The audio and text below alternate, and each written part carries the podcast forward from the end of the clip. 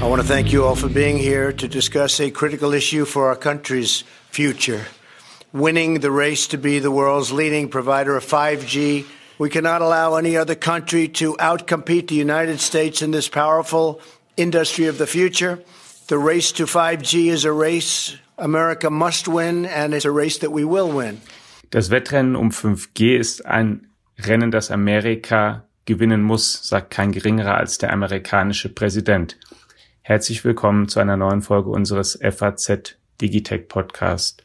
Wir, das sind unser Herausgeber Carsten Knob und ich, Alexander Armbrust, der Wirtschaftsredakteur, wollen heute über 5G, diesen zentralen Technologiestandard sprechen des 21. Jahrhunderts und insbesondere auch um die Bedeutung eines Anbieters des chinesischen Konzerns Huawei, der auf der ganzen Welt unter Druck geraten ist, weil die amerikanische Regierung vor allem nicht nur in Amerika, sondern auch darüber hinaus Staaten dazu drängt, Produkte und Dienste dieses Unternehmens weitestgehend nicht mehr in Anspruch zu nehmen.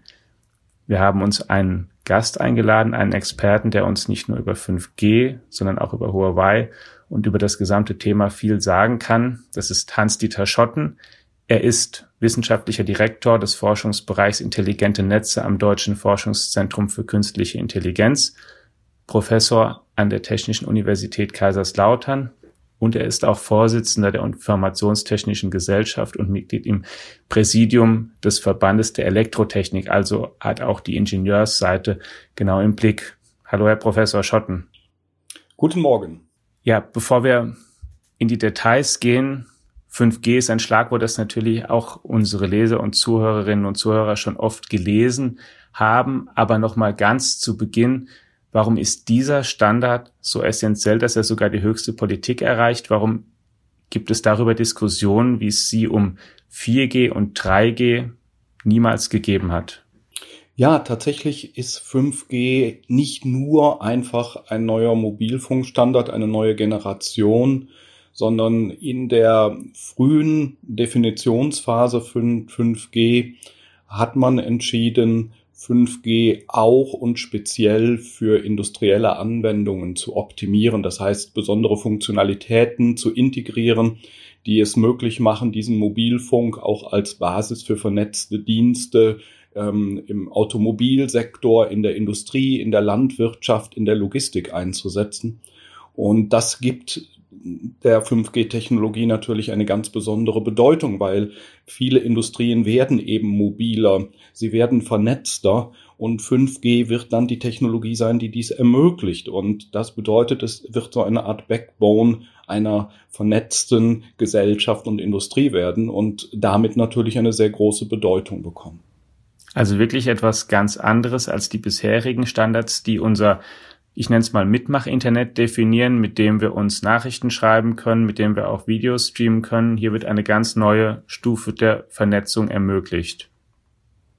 Genau, das ist der Punkt. Das heißt, es werden jetzt sicherheitskritische Dienste unterstützt, äh, statt nur einfach Katzenvideos hin und her zu schicken und Geburtstagsglückwünsche auszutauschen geht es jetzt plötzlich darum, dass Steuersignale für Maschinen, für Autos, ähm, dass wirklich auch für kritische Infrastruktur relevante Informationen übertragen wird. Und das bedeutet natürlich, dass die Anforderungen an die Sicherheit, an die Verfügbarkeit, ähm, auch an die Produktverfügbarkeit natürlich eine ganz andere Dimension erreichen. Und das erklärt dann auch die politische ähm, Sichtbarkeit des Themas ähm, 5G-Sicherheit. In Deutschland hat es wie in anderen Ländern auch jetzt ähm, ähm, ist die Technologie auf den Weg gebracht worden. Es hat eine große Versteigerung gegeben. Konzerne haben sich Frequenzen gesichert und dafür auch viel Geld bezahlt. Wie weit ist unser Land und sind denn die deutschen Unternehmen eigentlich Stand heute mit 5G aufzubauen? 5G ist natürlich, wenn es um den Aufbau geht, noch in einer relativ frühen Phase. Die Netzwerkbetreiber haben erste 5G-Basisstationen in Betrieb genommen. Das sind ähm, zu einem großen Prozentsatz noch Mischformen, wo also teilweise das 4G, das LTE-Netzwerk ähm, noch mitbenutzt wird. Aber wir können davon ausgehen, dass nächstes Jahr der 5G-Ausbau deutlich an Geschwindigkeit zunimmt, dass auch immer mehr Endgeräte verfügbar werden und insbesondere die Campusnetze, die als Option ja letztes Jahr auch eingeführt wurden und weltweit großes Interesse gefunden haben, dass diese 5G Campusnetze nächstes Jahr beginnen ähm, aufgebaut zu werden. Und dann werden wir halt sehen, welche Wirkung die 5G-Technologie eben in diesen neuen Anwendungsfeldern in der Industrie, in der Logistik, ähm, auch in der Vernetzung in den Städten ähm, erreichen wird. In diesem Segment ist Deutschland ähm, ziemlich führend. Das verdankt es der Tatsache, dass wir hier die Idee der Campusnetze sehr stark vorangetrieben haben. Das bedeutet, es gibt dediziertes Spektrum für diese industriellen Anwender. Und dieses dedizierte Spektrum erleichtert es, sicherheitskritische und hochverfügbare Anwendungen zu realisieren, weil man eben nicht in Konkurrenz mit anderen Anwendungen ist. Und ähm, von daher haben in Deutschland besonders viele Unternehmen 5G äh, als Schlüsseltechnologie früh identifiziert, weil man eben hier eine Planungssicherheit hat, hier eine Option hat, wie man es implementiert und einsetzen kann. Und von daher ist Deutschland in diesem Bereich eigentlich sehr gut dabei, wobei das im Moment noch nicht sichtbar ist, weil wir ja noch in der Produktentwicklungsphase sind. Jetzt haben Sie zwei Fachwörter gesagt, die wir einmal noch erklären wollen. Einmal noch mal ganz kurz, was ist ein Campusnetz? Das Campusnetz ist etwas Neues. Die Bundesnetzagentur, also der Regulierer, der zuständig ist für die Spektrumszuweisung, hat einen Teil des Spektrums, also der Frequenzen, reserviert für lokale Anwender. Das kann ein Industriebetrieb sein, ähm, das kann ein landwirtschaftlicher Betrieb sein. Ähm, und in diesem Spektrum kann man dann sein eigenes Netzwerk aufbauen. Und dieses eigene Netzwerk für zum Beispiel einen Produktionsbetrieb, das wird dann Campus-Netzwerk genannt. Der Begriff ist nicht ganz ähm, korrekt ist, also nicht der offizielle Begriff, aber er hat sich in der, in der öffentlichen Diskussion durchgesetzt, deswegen verwende ich ihn auch.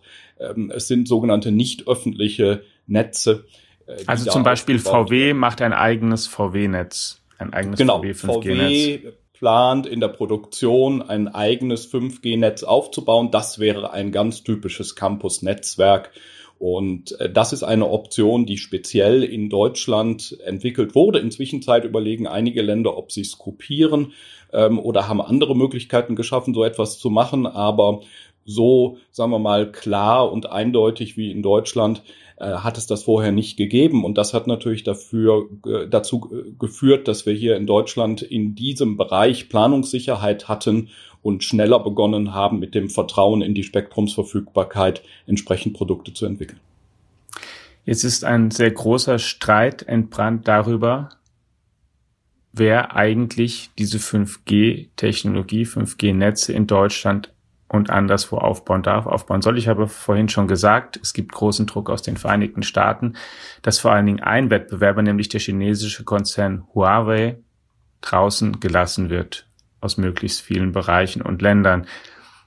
Carsten, wir haben neulich gesprochen mit dem Huawei Chief Representative in Deutschland, David Wang, der auch darüber sehr zerknirscht war in dem Interview und der zu den Vorwürfen, ja, und der zu den Vorwürfen, also alle Vorwürfe stark von sich gewiesen hat, gesagt hat, es gibt überhaupt keine Beweise der Vorwürfe. Unter anderem ein Vorwurf lautet ja auf Spionage, den die Amerikaner vorbringen. Wie war denn dein Eindruck? Und er hat ja auch gesagt, wie Huawei in Deutschland repräsentiert ist. Wie wichtig ist denn dieses Unternehmen eigentlich für die deutschen Hersteller oder im Land bislang? Ähm, ja, ich versuche das mal zusammenzufassen, weil du die Frage ja sehr breit gestellt hast, also vom, vom quasi Eindruck über Herrn Wang bis hin zur Rolle die Huawei in Huawei in Deutschland hat. Ähm, das, das Unternehmen ist natürlich schon extrem angefasst von dem, was in den Vereinigten Staaten. Wir hatten den Trump ja in, im, im, mit, mit seinem Statement zu 5G schon direkt am Anfang, was dort seinen Ausgang genommen hat. Ähm, die Finanzchefin sitzt ja in Kanada äh, in, in Haft und ähm, das ist ja nicht zuletzt auch die Tochter des Firmengründers.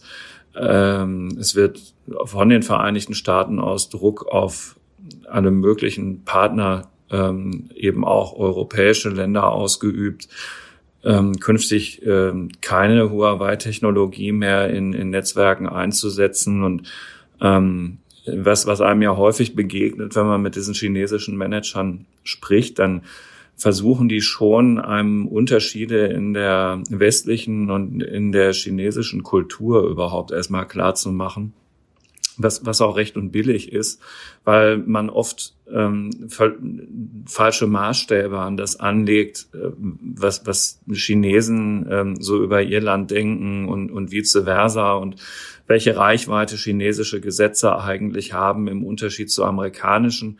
Und da machen die Punkte, über die man oft zu wenig nachdenkt. Also es ist halt ja tatsächlich so, dass amerikanische Gesetze in der Regel weitreichendste Auswirkungen auch auf ähm, äh, andere Staaten und Länder haben. Bei chinesischen Gesetzen ist das nicht so. Aber kurzum, äh, es ist natürlich auch wahr, dass China keine Demokratie ist und dass man keine, kein, keinen richtig ähm, äh, überzeugenden Zugriff darauf hat, inwiefern jetzt der chinesische Staat, ähm, die kommunistische Partei Einfluss auf dieses angeblich oder tatsächlich vollständig unabhängige Unternehmen Huawei hat. Also da, da kann man dann unterschiedliche Feststellungen austauschen und, und ist so schlau wie zuvor. Das vielleicht als grundsätzliche Vorabbemerkung. Und so, und warum ist es überhaupt wichtig? sich darüber zu unterhalten, weil es tatsächlich so ist, dass Huawei möglicherweise der wichtigste Partner von allen für eine deutsche Telekom oder für eine Vodafone ist beim, beim Ausbau dieser Netzinfrastruktur, um die es heute auch in unserem Podcast geht. Und ähm, so eine Umstellung auf eine 5G-Technologie, das ist halt auch kein Big Bang, sondern das ist so ein, so ein schrittweiser Prozess. Professor Schotten hat es ja eben auch schon angedeutet, das, das geht eben mehr alles nicht von jetzt auf gleich, sondern da findet eine Transformation von 4G-Netzen im Hier und Jetzt auf 5G-Netze in der Zukunft statt. Da braucht man langfristige Partnerschaften, auf die dann wiederum eben eine Deutsche Telekom auch angewiesen ähm, ist. Und die äh, sind ja auch sehr zufrieden mit der Zusammenarbeit. So und diese Bedeutung führt dazu, und dann ist deine Frage auch hoffentlich komplett beantwortet, dass die hier allein in Deutschland zwei Milliarden Euro Umsatz machen und 2400 Mitarbeiter beschäftigen, in, in München einen großen Forschungsstandort äh, Standort haben mit, mit 450 Forschern, die allein für die in München arbeiten. Und ja, also es ist wahrlich keine Klitsche. Herr Professor Schotten, jetzt gibt es den expliziten Vorwurf ja aus Amerika, wenn Huawei 5G aufbaut, dann ist das Netz anfällig für Spionage, zum Beispiel aus China. Wie ist denn das in diesen Kommunikationsnetzen eigentlich? Wie kann da spioniert werden und wie ähm, bedrohlich ist das denn aus Ihrer Sicht, dieser Vorwurf?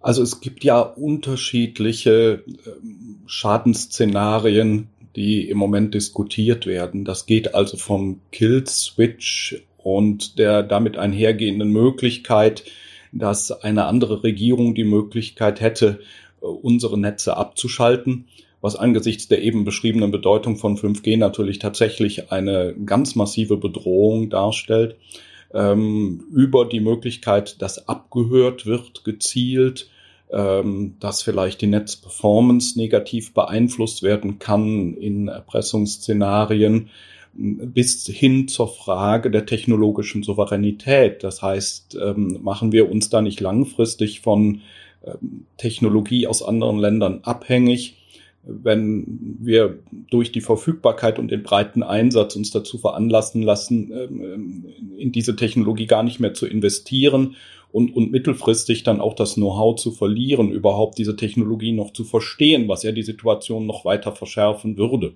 Ja, Jetzt gehen wir mal diese Szenarien aber einmal mal Stück für Stück durch. Jetzt haben Sie schon gesagt, Kill-Switch, also sozusagen ein, ich übersetze es mal sehr frei, ein Ausschaltknopf, der genau, dann also möglicherweise irgendwo liegt und hier, also sowas ist durchaus realistisch oder ist es, ist es nicht im, also sowas, kann man sowas technisch überhaupt einrichten? Natürlich, es gibt so etwas. Es gibt den Notausknopf bei sehr vielen Einrichtungen. Ähm, das kennen wir alle aus dem, aus der Maschinenhalle, aus der Produktionshalle, wo es einen großen roten Pilzknopf gibt, auf den ich drücken kann und alles geht aus. Das ist sogar in vielen Szenarien gewollt, dass man diese Möglichkeit hat, um zum Beispiel laufende Angriffe oder Schadensszenarien ähm, unterbrechen zu können. Das heißt also, die Möglichkeit besteht, so etwas zu machen. Äh, ob es je eingesetzt wurde, ist sehr fragwürdig, denn in einem Kommunikationsnetz würde man so etwas mehr oder weniger genau einmal machen würde. Danach wäre der Hersteller ja für alle Zeiten von den Märkten verbannt und würde nicht mehr reinkommen. Das heißt, das würde nur dann funktionieren, wenn ich die de facto Macht hätte zu sagen, ihr müsst mich nehmen, obwohl ich das gemacht habe. Und soweit sind wir glücklicherweise nicht, hängt aber eng mit der Frage technologische Souveränität zusammen. Was als glaube ich, sehr viel kritischer angesehen wird, ist die Möglichkeit, dass man natürlich eine graduelle ähm, Performance-Beeinflussung vornehmen könnte, ähm, die dann dazu genutzt wird, um zu erpressen. So etwas läuft ja auch heutzutage nie über Regierungen, sondern immer über irgendwelche Gruppen, von denen dann nur vermutet werden kann, aber nicht bewiesen werden kann, dass sie möglicherweise regierungsnah sind und häufig auch wahrscheinlich nicht im Auftrag von Regierungen handeln, sondern nur zufällig dieselben Ziele verfolgen. Damit ähm, meinen ähm, Sie also ein, ein sozusagen die Leistungsfähigkeit der. Netze, genau. die wird dann vorübergehend eingeschränkt. Ist denn das genau wie ein Kill-Switch, was Sie sagen? Also sozusagen kann man diese Knöpfe oder Mechanismen, kann man die in der Ferne installieren, auch wenn, weil die Netzinfrastruktur steht ja hier.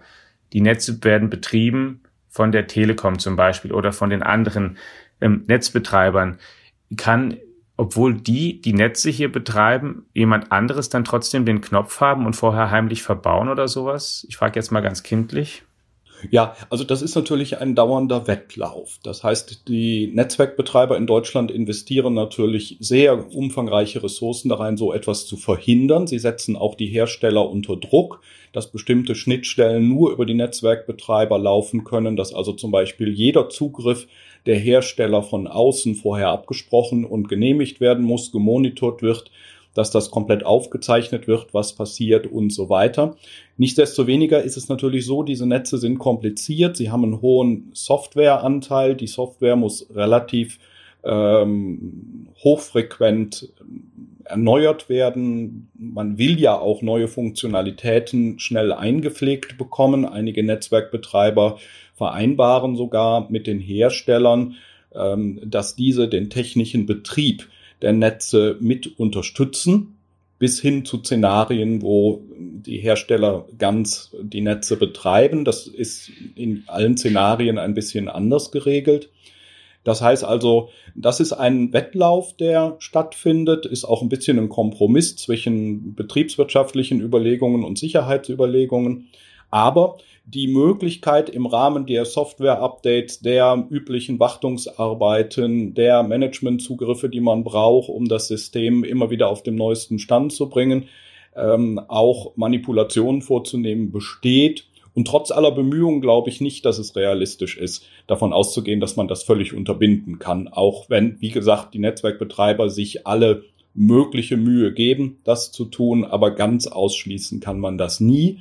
Und äh, damit hat man dieses Szenario. Ja, das und das würde natürlich dann, und sowas haben wir in der Vergangenheit schon gesehen, möglicherweise dann in Erpressungsszenarien und so weiter sich niederschlagen, wenn man es mit kriminellen Organisationen zu tun hat. Wie gesagt, ich würde jetzt das Szenario, dass ein Staat dahinter steht, eher für unwahrscheinlich halten. Ähm, aber wir haben sicherlich solche Sachen schon einige Male gesehen, wenn es um ähm, ganz simple Erpressung geht.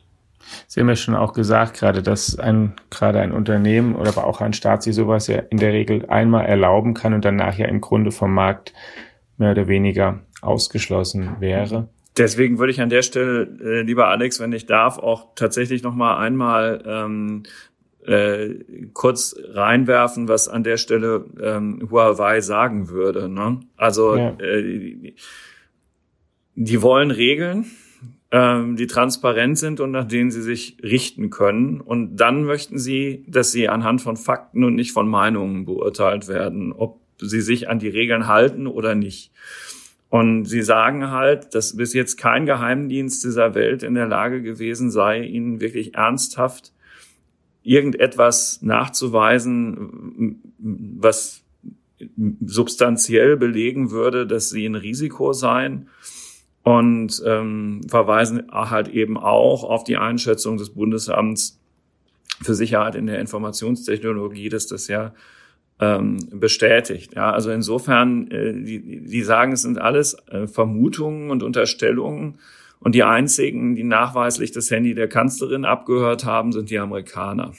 Ja, ja, und Sie sagen auch, und Herr Professor Schotten, da können Sie vielleicht auch nochmal sagen, ob das ähm, eine gute Prüfung ist, dass Sie dem BSI und auch den Netzwerkbetreibern auch den Quellcode zur Verfügung stellen und zumindest damit aus ihrer Sicht sich sehr transparent machen und die Software überprüfbar machen. Wenn die das machen, kann, können deutsche Behörden damit dann wirklich ähm, die Sicherheit überprüfen oder kann man auch, wenn man den hat, trotzdem eine Hintertür oder eine Schwachstelle übersehen? Also natürlich ist der Einblick in die Software ein ganz wichtiges Werkzeug, um die ähm, Zuverlässigkeit der Systeme zu überprüfen.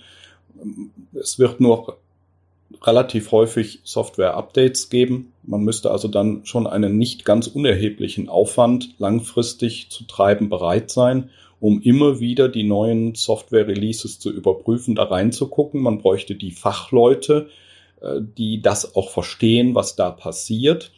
Ähm, man braucht Tools, mit denen man halbautomatisiert diese Softwareanalysen durchführen kann.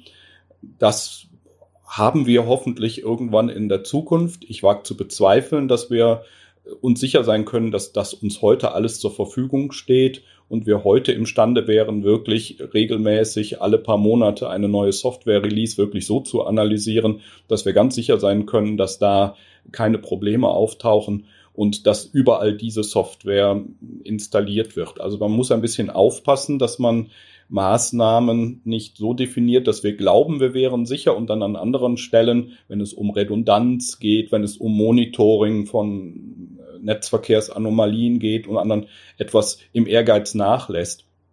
Das heißt also, eine hundertprozentige Sicherheit kann ich mir da einfach nicht vorstellen. Und ich denke, wir sind gut beraten, davon auszugehen, und zwar bei allen Herstellern, dass immer irgendjemand da was eingebaut haben kann. Denn einfach nur dieses Modell da sagt ein bestimmter Staat einem bestimmten Hersteller, er soll so etwas machen.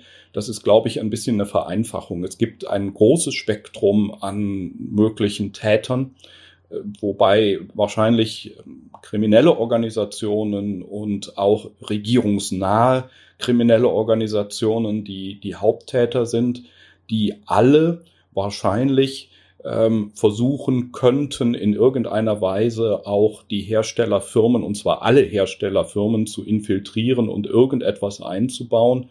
Das heißt also, wir haben nie die Sicherheit und das gilt auch für Produkte aus Ländern, die demokratisch sind, wo wir also sicher sein können, dass wir, das ist dann der große Unterschied, zumindest den Durchgriff hätten, wenn wir es rausfinden. Ja, wo wir zumindest sagen können, okay, da haben wir wenigstens die Sicherheit, dass wir es dann erfahren, dass es schnell abgestellt wird und dass wir auch die Leute zur Rechenschaft ziehen können.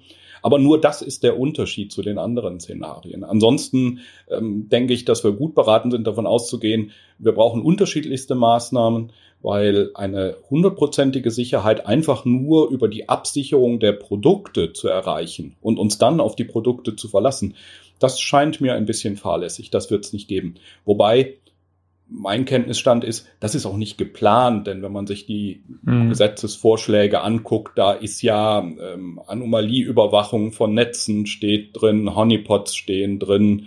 Ähm, das heißt, es ist ja auch geplant, auf mehreren Beinen die Sicherheit aufzubauen in, und nicht nur auf, auf einem. Und mit mehr und besserem Personal, wie Sie ja auch schon gerade sagten, was wir dann auf ja, jeden Fall wobei brauchen, das ist ja. natürlich so ein bisschen die die Schwachstelle des Konzepts. Wir haben also jetzt ein eine, ein Szenario, in dem man natürlich dem BSI relativ viel Verantwortung zuweist, ähm, was zum einen natürlich so ein bisschen die Gefahr birgt, dass wir uns dann darauf verlassen, die machen das schon und alle anderen ein bisschen in ihrem Ehrgeiz nachlassen. Das ist das eine Risiko und das zweite Risiko ist, das BSI muss das natürlich dann auch schaffen. Also ihm werden jetzt viele neue Stellen, ich glaube fast 600 zugewiesen. Äh, davon wird ein nicht ganz kleiner Teil wahrscheinlich auf Sicherheits-, insbesondere Netzwerksicherheitsexperten entfallen. Aber die muss man im Markt erstmal finden. Also gerade Netzwerksicherheitsexperten ist ein ziemlich rares Gut äh, im, im Arbeitsmarkt. Und ähm, da mal eben einige Dutzend oder gar hundert Netzwerksicherheitsexperten zu finden, einzustellen und wenn man mal das Budget dividiert durch die Anzahl der Planstellen, dann kommt man jetzt auch nicht an Gehälter, die völlig wettbewerbsfähig sind.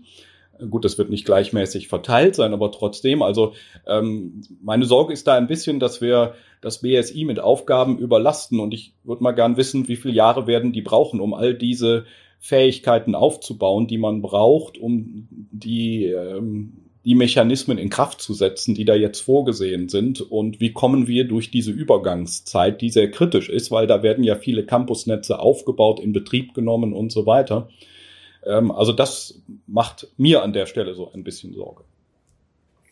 Ähm, Professor Schotten, Sie hatten ähm, in, in einer Antwort etwas weiter vorne in unserem Podcast auch schon mal angedeutet, ähm, dass es natürlich auch ganz schön wäre, wenn ähm, wir grundsätzlich in Europa und in Deutschland ähm, wieder mehr technische Kompetenz aufbauen würden, ähm, die es äh, den, den Unternehmen möglich macht, auch andere Unternehmen als Huawei auszuwählen. Also es gibt ja einen Grund dafür, dass Huawei sich die beschriebene Marktposition erkämpft hat und andere wie eben ähm, äh, Nokia oder Ericsson äh, ins Hintertreffen geraten sind. Für wie groß halten Sie denn die Chancen, dass, dass wir mit diesen Unternehmen oder vielleicht auch mit neuen künftig da wieder besser mitspielen können? Oder sind die gar nicht so groß, weil man inzwischen so eine hohe Markteintrittsbarriere hat, dass man gar nicht von jetzt auf gleich da wieder einsteigen könnte.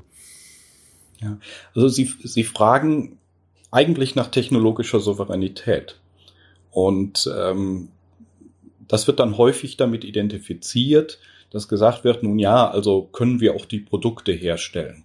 Ja, ich, ich glaube, die Situation ist ein bisschen komplexer. Also wir müssen nicht unbedingt wirklich jede Hardware-Komponente herstellen können, um die Systeme nachher zu beherrschen im Sinne von technologischer Souveränität. Also wir müssen den Begriff der technologischen Souveränität ein bisschen ausdifferenzieren und sagen, nun ja, also diese Mobilfunktechnologie und überhaupt der Mobilfunk ist in einer immer mobileren äh, Gesellschaft wahrscheinlich wirklich kritisch wir müssen sie verstehen, wir müssen die Konzepte verstehen, wir müssen so tief da drin sein, dass wir sie auch so prägen können, dass sie die Mechanismen enthält, die wir gerne hätten. Aber müssen wir wirklich dann auch jedes einzelne Produkt, Teilprodukt, jede Hardware-Komponente selber machen? Meiner Ansicht nach nein. Also man muss ein bisschen ausdifferenzieren und sagen, ähm, Forschung, Entwicklung, Netzbetrieb. Ja, das müssen wir beherrschen. Das ist unbedingt wichtig, dass wir da den Durchgriff haben. Ähm, wir müssen die Sicherheit der Komponenten zuverlässig überprüfen können. Aber es ist nicht so wichtig, dass wir jede Komponente selbst herstellen können. So, und wenn man sich das überlegt, bedeutet es, ähm, es gibt schon die Möglichkeit, dass diese Systeme, sagen wir mal, diese Ökosysteme, die da entstehen, etwas auf gebrochen werden. Also zum einen ist die Startsituation für Europa ja gar nicht so schlecht. Mit Ericsson und Nokia haben wir zwei der drei, vier führenden Hersteller. Also da kann man sich wirklich nicht beklagen. Und da sind wir eigentlich in einer sehr komfortablen Situation. Ähm, weiter entstehen im Moment für die Campusnetze noch neue Hersteller-Ökosysteme, weil man da teilweise dann nicht die großen Basisstationen braucht, sondern kleinere Access Points ähm, sich die ganzen Funktionalitäten ein bisschen ausdifferenzieren. Da entstehen neue Märkte, in denen teilweise auch ähm, Firmen aus Europa, und ich denke, dass wir technologische Souveränität immer europäisch interpretieren müssen, ähm, Firmen aus Europa tätig sind, übrigens auch aus Deutschland, wenn man es jetzt auf Deutschland beziehen wollte. Können Sie da ein paar Namen nennen mal, wer das macht? von, von Firmen, ja, wir ja. haben also zum Beispiel die Firma Maxware, die in diesem Bereich tätig ist und ähm, speziell jetzt äh, Netzwerklösungen für Campusnetze entwickelt. Äh, das ist ein kleines Start-up, mit dem wir jetzt in verschiedenen Forschungsprojekten arbeiten ähm, und die ohne weiteres ähm, für Industrieanwendungen ähm, Interesse findet. Um so ein Beispiel zu nennen, dann in der, dann gibt es ein, ein neues Ökosystem dieser Open RAN Firmen. Da sind auch eine ganze Reihe Firmen dabei. Wobei man sagen muss, da sind auch sehr viele Firmen aus den USA dabei, die da jetzt auftauchen. Ähm, aber auch eine, eine irische Firma und ähm, auch in Deutschland haben wir in Berlin ähm, ein Start-up, das sich da etabliert, ähm, High Street. Und es gibt also eine ganze Reihe Firmen, die im Moment äh, dieses neue, diese neue Chance, die auch vor allen Dingen durch die Campusnetze entsteht, weil bei den Campusnetzen sind die Anforderungen anders. Ja, da haben wir da eine gewisse Verschiebung und plötzlich gibt es neue Möglichkeiten, da reinzukommen. Die Netzwerkbetreiber fördern das ja auch ohne weiteres. Das heißt also, ähm, die haben natürlich ihre Anforderungen an äh, ihre Lieferanten, die sehr hoch sind und äh, von, die natürlich in, mit den Anforderungen meistens nur von den Großen erfüllt werden können. Aber im Moment beobachtet man, dass die Netzwerkbetreiber ganz gezielt ein, ein System auch kleiner Firmen befördern, auch und weiters für die ein bisschen Werbung machen ähm, und sagen, also das ist interessant, gerade bei den softwarelastigen Produkten sieht man das so, dass man ähm, da im Moment Bewegung drin ist und äh, die könnte sich auszahlen. Auf der anderen Seite ist es so, dass natürlich die etablierten Hersteller auch sehr offen im Moment sind für neue Trends, ähm, für die Integration von Submodulen anderer Hersteller. Also das Ökosystem ist in Bewegung. Natürlich, und das sollte in unserem Interesse sein, dass wir eine, dass wir starke europäische, dass wir unsere ähm, beiden starken europäischen Hersteller behalten. Ja, also das ist äh, ganz zentral. Aber wie gesagt, die sind auch dabei, viele der Ideen, die da im Moment neu entstehen, in ihre Produkte zu integrieren, Firmen aufzukaufen und so weiter. Das ist, ist eine gewisse Bewegung drin in diesem Markt, ja. Ein Fremdwort müssen wir gerade noch erklären. Open RAN haben Sie gesagt. RAN steht ja für Radio Access Networks. Open RAN, was ist das? Das ist eine Initiative und ein Industrieverband, die bei der Implementierung bestimmte weitere Schnittstellen einbauen wollen, so dass man ähm, die Infrastruktur noch weiter ja, modularisieren kann. Ja, so dass man also das in kleinere Komponenten, die man dann austauschen kann, zerschneiden kann. Ähm, damit verbunden ist ähm, optional auch eine, eine stärkere Einführung von Software mit dem Ziel, dass man hofft, okay, wenn ich stärker Software an die Luftschnittstelle ranführe, dann kann ich Innovationszyklen beschleunigen, dann kann ich Zusatzfunktionalitäten, die zum Beispiel für Campusnetze branchenspezifisch integriert werden sollen, schneller da reinbringen. Äh, natürlich ist man dann gezwungen, Lösungen auf FPGAs, also auf programmierbaren Bausteinen zu machen. Das ist bei der Energieeffizienz jetzt nicht der ähm, offensichtlich gängigste oder beste Weg. Das muss man mal abwachen, ist noch in einer frühen Phase, aber auf jeden Fall ist es eine interessante neue Option, ähm, von der man erwarten kann, dass sie ein bisschen ja, Freiheitsgrade bringt. Und Weil sie auch erleichtert, dass man vielleicht von einem Anbieter schneller auf einen anderen wechseln kann. Ja, oder dass man Module ist. austauscht, ja. dass man also ja. ähm, keine Silos mehr hat, sondern dass man Subfunktionalitäten austauschen kann, ähm, dass man schneller hochspezifische Funktionalitäten integrieren kann ähm, und dass die Idee, die sehr wohl ein paar Probleme hat, ja, aber auch ein paar sehr interessante Aspekte äh, beinhaltet, sieht man daran, dass auch die etablierten Hersteller sich das angucken und ähm, einige ja, Teilaspekte davon jetzt auch schon integrieren und übernehmen. Ähm, aus der Erfahrung ihrer Produkte raus wissen sie natürlich, was sich da besonders eignet und was möglicherweise attraktiv ist. Auf der anderen Seite haben sie aber natürlich auch bestimmte Assets im Markt, die sie verteidigen wollen. Und deswegen ist es sehr spannend zu beobachten, welche dieser Teilideen ähm, jetzt übernommen werden von den etablierten Herstellern. Stichwort Austauschbarkeit und nochmal weg von den Campusnetzen zum allgemeinen 5G-Netz für jedermann in Anführungszeichen. Wie ist es denn da eigentlich zwischen den Herstellern? Da ist, kann ja auch so eine Idee sein, na ja, die, wenn man sich fragt, soll man einen bestimmten Hersteller ausschließen oder nicht? Wie leicht können denn heute Teile von, ich nehme jetzt mal die drei, Ericsson, Nokia und Huawei, wie leicht können die denn heute ausgetauscht werden eigentlich oder ist das unmöglich im Grunde?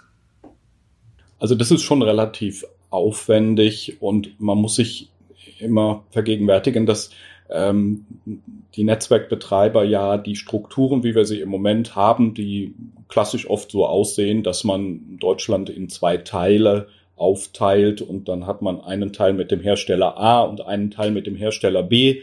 Also das wäre eigentlich ganz untypische ähm, Systemkonzept, ähm, dass man da also nicht mischt. Ich habe also nicht eine Stadt, wo ich also irgendwie durcheinander ähm, von Hersteller A und B Basisstationen habe, sondern ich sage zum Beispiel mal vereinfacht ausgedrückt Norddeutschland so, Süddeutschland der andere Hersteller. Eben um eine homogene Landschaft zu haben, dann muss ich in diesem Bereich halt nur mit einem Service-Team arbeiten. Ähm, dann weiß ich, dass die Sachen aufeinander abgestimmt sind. Wenn ich verschiedene Netze mische, ähm, dann ist das Risiko von Inkompatibilitäten bei allen Standardisierungsbemühungen doch relativ hoch. Ähm, das ist in der Vergangenheit ab und zu probiert worden, wenn zum Beispiel Netzwerkbetreiber fusioniert haben. Und das war nie wirklich trivial. Teilweise sogar ein echtes, echtes Problem. Also das ist sozusagen, um das nochmal klar zu machen, etwas, was wir mitnehmen müssen, wenn man sich in einem Bereich für einen Hersteller oder einen, einen ähm, Anbieter entschieden hat, dann ist man mit dem auch erstmal ähm, über Jahre hinweg liiert.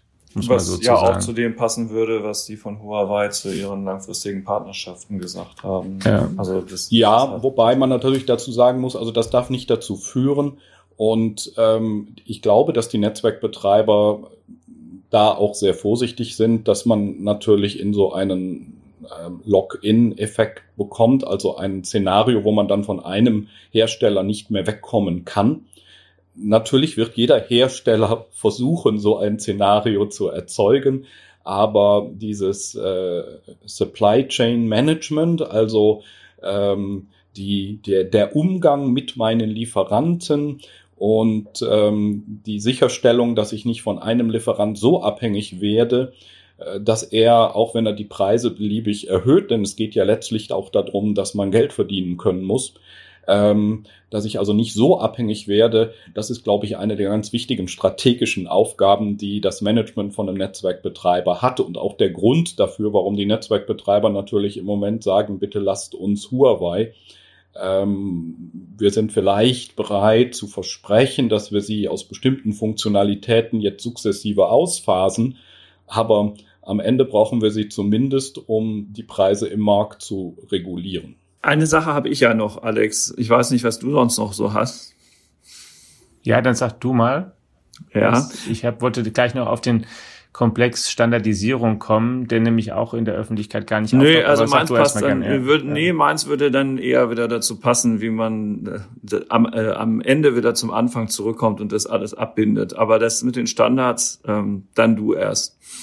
Ja, und zwar, das haben Sie jetzt auch schon gerade angesprochen, Herr Professor Schotten, die ähm, ist ja auch zentral, nicht nur wenn es um den Mobilfunk geht, sondern um überhaupt Kommunikationstechnologie, dass man, um möglichst viele mitzunehmen, eigentlich möglichst breit akzeptierte Standards möchte, die, die ähm, nahezu, ja ganz flapsig gesagt, auf der ganzen Welt funktionieren.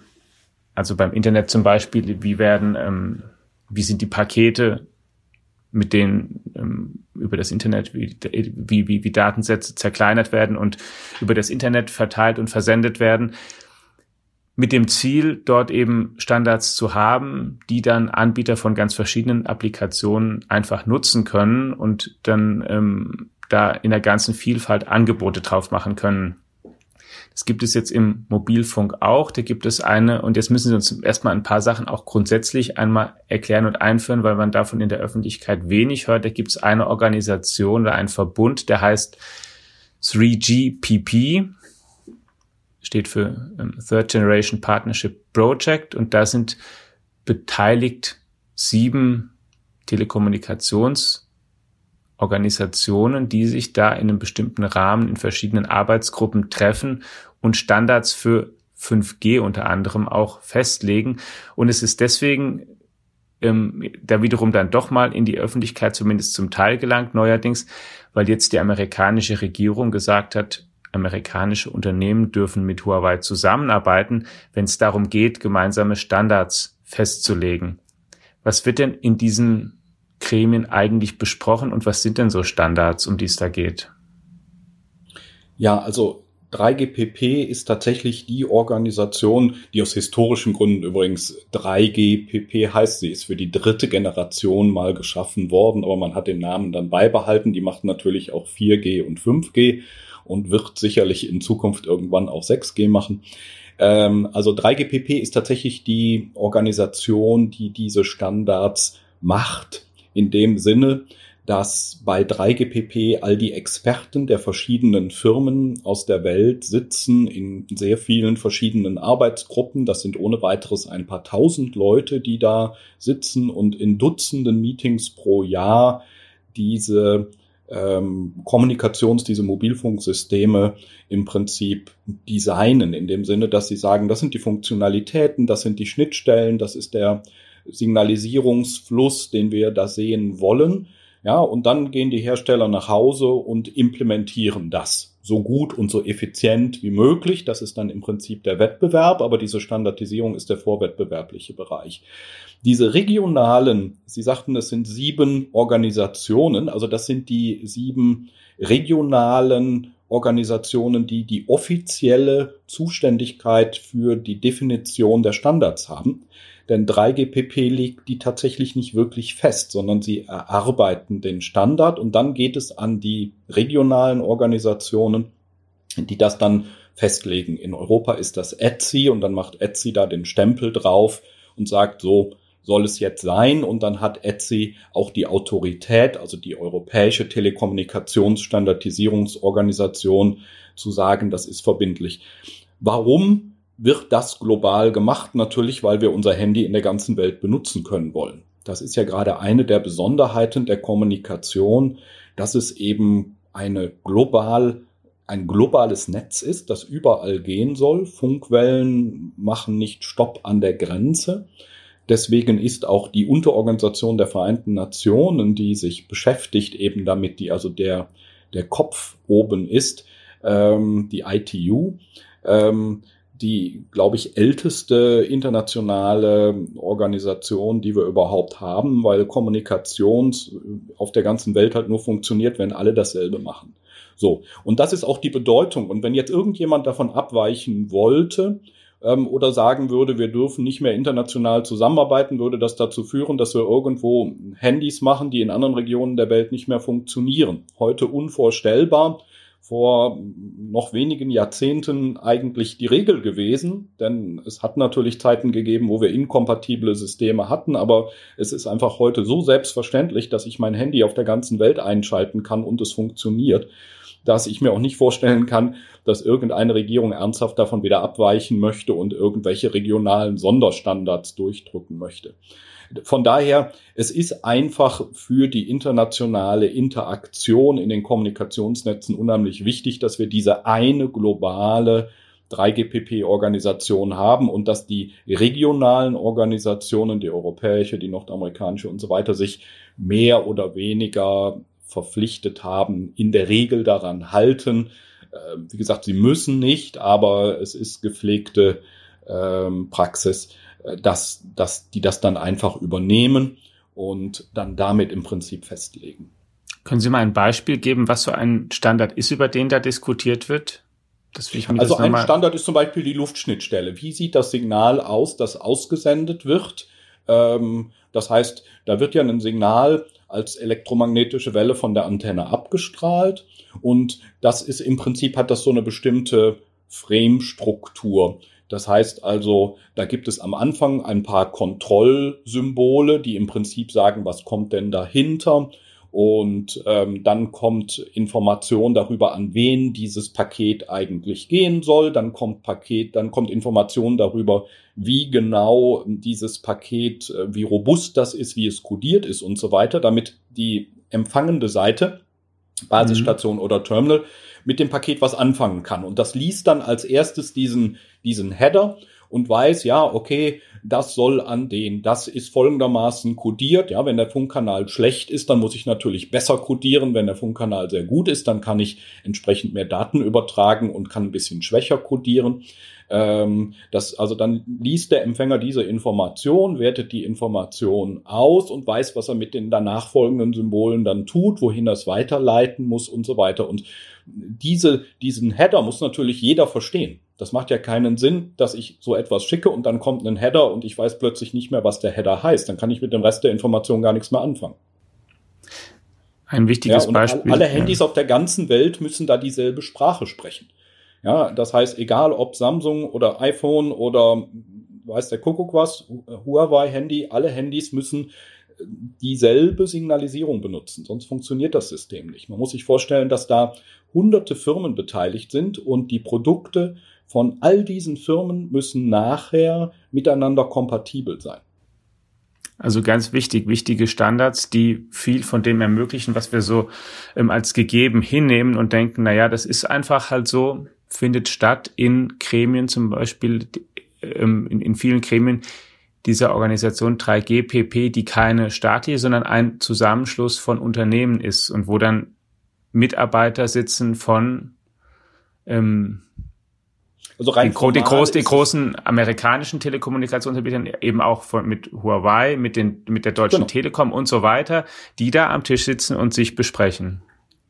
Ganz genau. Also ähm, die 3GPP ist eigentlich gegründet worden von diesen Regionalorganisationen. Die haben sich zusammengeschlossen mhm. und 3GPP gegründet, aber arbeiten in den Gremien tun die Firmen. Das sind also einfach Firmen, teilweise auch Wissenschaftsvertreter, die da sitzen, und das sind teilweise auch sehr große Meetings. Man muss sich vorstellen, die haben im Jahr ähm, alle sechs bis acht Wochen, wenn wir nicht gerade Corona hätten, also alle sechs bis acht Wochen physikalische Meetings, die man normalerweise immer um den Globus rum macht, also einmal Europa, einmal Asien, einmal Amerika und ähm, wo man meistens dann große Hotels hat mit mehreren Konferenzräumen nebeneinander, wo in jedem Konferenzraum ein, ein paar ja, manchmal ein paar hundert Leute sitzen können. Bei, bei wichtigen Gruppen, zum Beispiel Funk ist so eine wichtige Gruppe. Ja, da sitzen dann ohne weiteres ein paar hundert Leute. Insgesamt hat man dann im Hotel möglicherweise ähm, tausend Leute, die sich da parallel treffen, sind also große Hotels ähm, und versuchen sich da auf etwas zu einigen. Das ist meistens wirklich im, im Konsens. Das heißt also, es ist tatsächlich so, dass sehr, sehr selten ähm, man sich nicht einigen kann. Ähm, und ähm, ja, äh, das ist also ein, ein gutes Stück technischer, wissenschaftlicher und diplomatischer Arbeit, die da geleistet wird, weil da dran natürlich ähm, die sehr wichtigen Patente hängen. Das heißt also, die Firmen äh, machen natürlich zu Hause erstmal Arbeit und überlegen sich Sachen. Teilweise werden dann Sachen patentiert und dann versucht man halt, diese Ideen natürlich in den Standards unterzubringen. Äh, das ist so ein bisschen der Mechanismus und da muss man dann schon mal Kompromisse machen. Ähm, da wird aber auch teilweise richtig knallhart wissenschaftlich verglichen. Da wird gesagt, so jetzt machen wir erstmal eine Methodik, wie wir eigentlich diese verschiedenen Firmenvorschläge nachher bewerten wollen. Und dann werden richtige Evaluierungskampagnen gemacht und am Ende wird gesagt, das ist das Beste, das nehmen wir jetzt. Und mit der Konsequenz, dass die Firma, die das Patent vielleicht darauf hat, dann eben auch eine entsprechende Summe mehr Geld verdient, woraus auch klar wird, warum der Anreiz sehr groß ist, sich an diesen Gremien weiter zu engagieren. Ganz genau. Das ist genau der Mechanismus, der dahinter steht. Es wird natürlich sehr viel Geld investiert in diese Arbeit. Das ist eine sehr teure Arbeit, weil da natürlich viele, viele hochkarätige Wissenschaftler sitzen, ähm, weil natürlich man auch Leute braucht, die man regelmäßig um den Globus rumschicken kann und ähm, die auch gut verhandeln können, die auch relativ viel Vollmacht natürlich vor Ort haben müssen, weil sich vor Ort geeinigt werden muss. Da kann man nicht jedes Mal im Headquarter nachfragen. Also das sind tatsächlich sehr umfassende Experten und Manager, die da sitzen. Und ähm, entsprechend teuer ist der Prozess und das lohnt sich dann dadurch, dass man halt versucht, möglichst viele seiner eigenen Ideen unterzubringen oder dass man versucht, etwas festzulegen, was besonders gut zur eigenen Produktroadmap passt oder etwas unterzubringen, wo man sagt, ah, ich habe da eine Funktionalität, da habe ich eine Idee, ähm, was man damit später mal machen kann, was vielleicht hoffentlich die anderen noch nicht so überblicken. Ähm, also da gibt es verschiedene Wirkmechanismen, warum es wichtig sein kann, in der Standardisierung erfolgreich zu sein. Ähm, und äh, die Summe von all diesen führt dazu, dass die Standardisierung tatsächlich im Mobilfunk eine ganz zentrale Rolle spielt. Und es erklärt auch, warum zum Beispiel ja die chinesische Regierung meines Wissens als ausdrückliches Ziel ausgegeben hat, sozusagen ein der zentrale Standardsetter oder mit der Zentrale zu werden in den nächsten Jahren. Ist es denn genau. aus Ihrer Sicht denkbar oder gefährlich, dass, dass gerade wenn die beiden großen Länder USA und China weiter sich auf diesem Konfrontationskurs befinden, dass es dann immer schwieriger wird, dort gemeinsame sozusagen Standards festzulegen, weil einfach im, im, der Druck aus den jeweiligen Regierungen auch so groß wird, dass man eben sagt, okay, ich will dem anderen das jetzt eben nicht geben und dass die Welt dann doch Gefahr läuft in ähm, es gibt so ein Kunstwort Splinternet in verschiedene Splinternets zu zerfallen, auch im Mobilfunkbereich? Also ein, ein kleines Risiko, dass so etwas passiert, gibt es.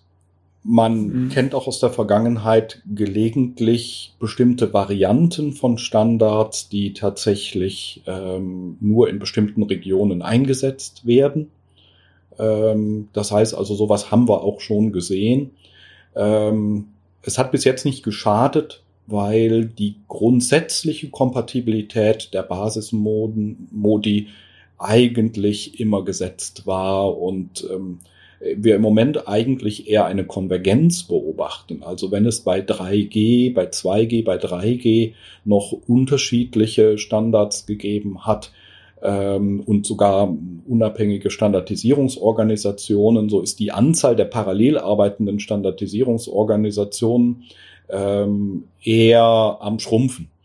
Und ähm, es wird immer stärker geschaut, dass wir halt die Kompatibilität vorantreiben und das erreichen dadurch, dass wir eine Organisation haben. Es wird, ähm, soweit ich mich zurückerinnern kann, mit jeder Generation taucht die, Genera taucht die Diskussion auf, ähm, ob das nicht das Ende äh, dieser Organisation wäre. Das haben wir nach 3G gehabt, nach 4G gehabt, das werden wir wahrscheinlich nach 5G auch wieder haben. Es ist nie passiert, sondern es ist immer so gelaufen, dass sich herausgestellt hat, dass die Kompetenz der Leute, die da arbeiten und die Prozesse und Mechanismen ähm, zur Qualitätssicherung, die von dieser Organisation, und zwar insbesondere von 3GPP erarbeitet wurden, so gut, so überzeugend sind, dass es bis jetzt noch nicht wirklich eine andere Organisation geschafft hat, obwohl es ein paar Mal versucht wurde, dagegen anzukommen. Und wenn das jetzt auseinanderläuft, würde man ja, wenn es wirklich völlig getrennte Systeme gäbe, irgendwann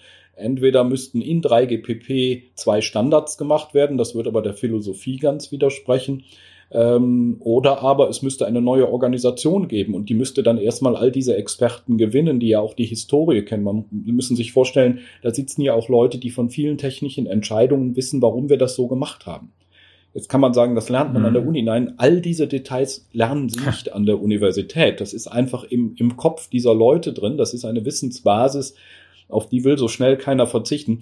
Ähm, kurz gesagt, nein, ich glaube nicht, dass das passiert. Ich halte das Risiko für sehr gering. Ähm, es wird allerdings massiv mit diesem Drohtszenario gearbeitet. Wir haben ja angefangen mit einem Zitat von Donald Trump, dass äh, sinngemäß äh, die Amerikaner dieses Rennen ähm, äh, gewinnen müssen und, und gewinnen werden. Und ähm, Professor Schotten, wenn man Ihnen, Alex und uns jetzt zugehört hat, die ganze Zeit hat man eigentlich gar nicht das Gefühl, dass die Startvoraussetzungen für die Amerikaner, dieses Rennen zu gewinnen, so übermäßig gut wären. Die sind zwar ja auf allen möglichen technischen Gebieten führend, aber ich habe jetzt äh, nicht den Namen eines einzigen amerikanischen Unternehmens gehört, das in diesem Konzert tatsächlich eine große Rolle spielt. Ähm, was ja auch eine gewisse Tradition hat. Äh, also als ich in Amerika Korrespondent war, gab es halt noch Lucent und so, das hat dann irgendwann mit Alcatel fusioniert und naja gut, das hat alles nicht so unglaublich gut ähm, geklappt. Also kurzum, die Frage ist, wie stehen denn überhaupt die Chancen, dass diese großspurige Ankündigung Wirklichkeit werden kann? Also, also zum einen würde ich der Vollständigkeit halber schon ergänzen wollen, dass es natürlich sehr wohl amerikanische Unternehmen gibt, die ähm, eine große Rolle spielen in 3GPP und im Mobilfunk, allen voran Qualcomm, ähm, die immer noch mit großem Abstand der Technologieführer bei Radiomodems für Handys sind. Ja, also wenn man so will, als Chiphersteller genau. als Chiphersteller ja. und natürlich auch als Technologieentwickler. Das heißt, ja. die sind auch natürlich ein ganz wichtige, ähm, eine ganz wichtige Partei in der Standardisierung, weil sie natürlich die, die Terminal-Seite ähm, verstehen wie wahrscheinlich kein anderer. Das heißt, das gibt es. Der zweite Punkt ist, ich hatte eben erwähnt, dass es im Moment als eine Weiterentwicklungsoption diese Softwareisierung gibt. Und wenn ich natürlich Softwareisierung betreibe, dann muss man sagen, nun ja, im Softwarebereich sind natürlich ähm, amerikanische Unternehmen sehr gut. Ähm, zweitens, das läuft dann auf Rechnern.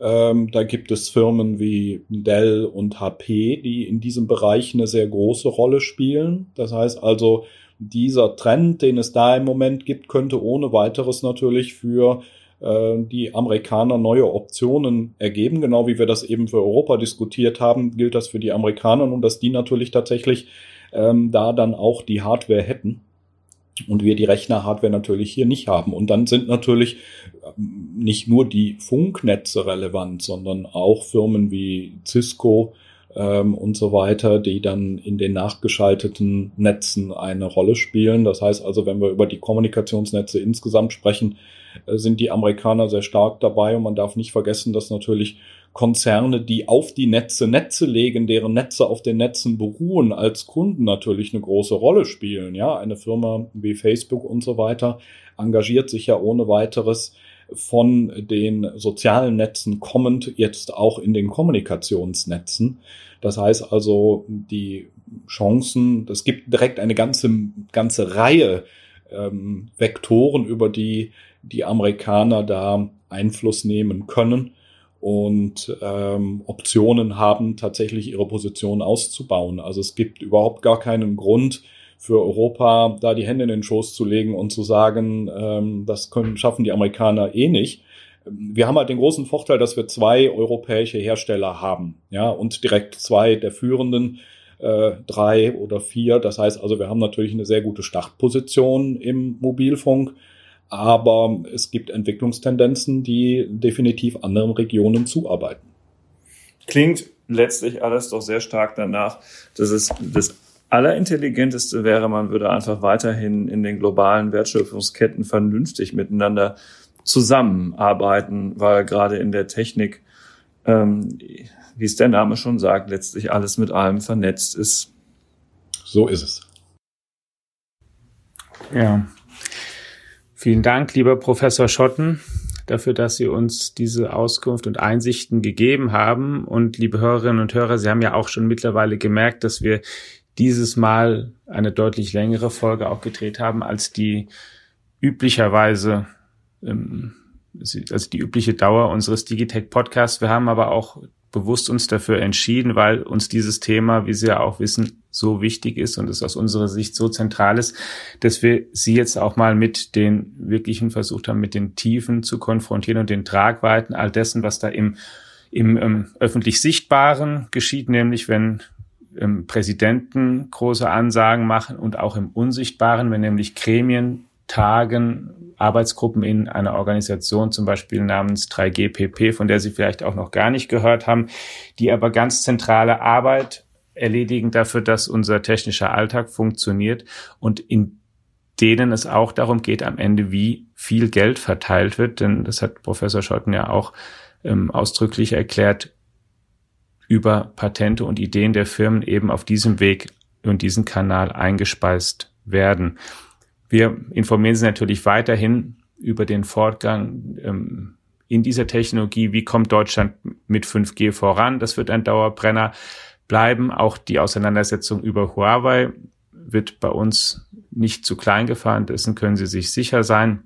Wir informieren Sie in unserem Digitech Podcast darüber, der Bestandteil unserer Digitech App ist und auch auf allen anderen Kanälen und Angeboten der FAZ, unserer Homepage, in der F Plus Angebotsvariante und auch in unserer gedruckten Zeitung, natürlich der Tageszeitung wie der Sonntagszeitung. Vielen, vielen Dank, dass Sie reingehört haben. Vielen, vielen Dank, lieber Professor Schotten, für Ihre Zeit und eine gute Woche. Bis dann. Tschüss. Tschö. Vielen Dank fürs Gespräch.